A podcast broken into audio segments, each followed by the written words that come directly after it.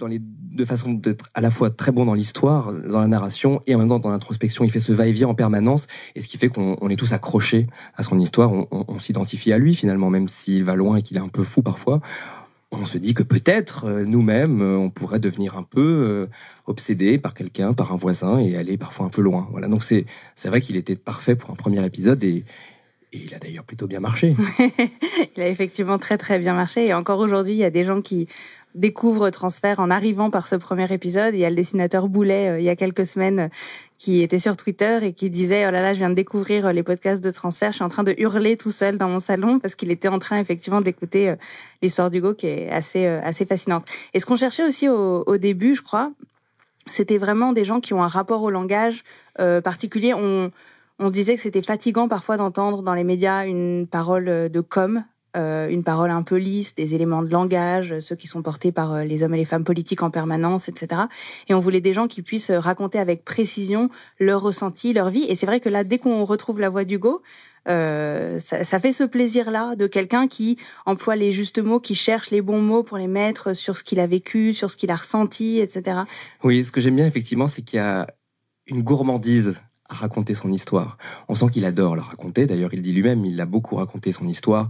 Il dit au début, euh, euh, pour faire mon intéressant en soirée, j'aime bien la raconter. D'ailleurs, je ne sais pas s'il continue à la raconter maintenant qu'il a atteint peut-être l'audience maximum qu'il pouvait imaginer, espérer.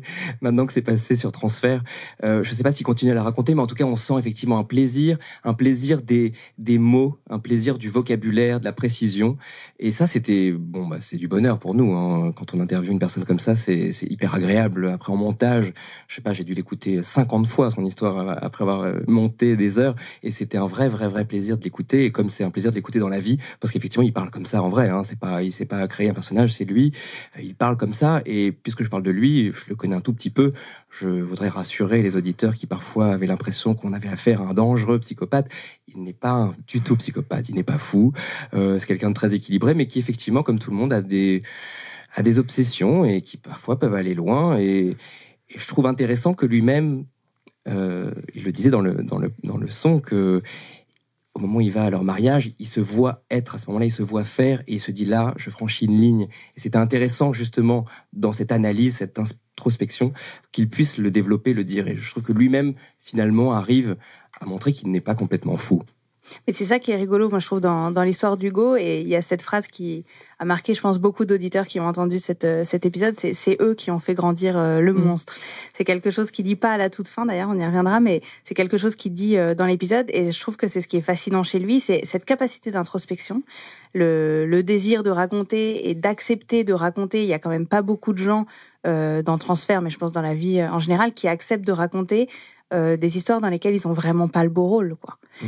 Et, euh, et en même temps, à côté de cette capacité d'analyse et de réflexion, quand même une forme de déni, de dire oui mais c'est pas que moi, oui mais c'est pas si grave, oui mais quand même ils étaient très beaux, j'avais très envie de les regarder. Mais il pose la vraie question qui est euh, les plus fous, est-ce que c'est lui qui a très envie de les voir et de s'immiscer dans leur vie, ou est-ce que c'est nous collectivement qui nous mettons en scène en permanence sur internet, en photo, sur Facebook, sur Instagram? Donc j'aimais bien en tout cas qu'il pose cette question-là.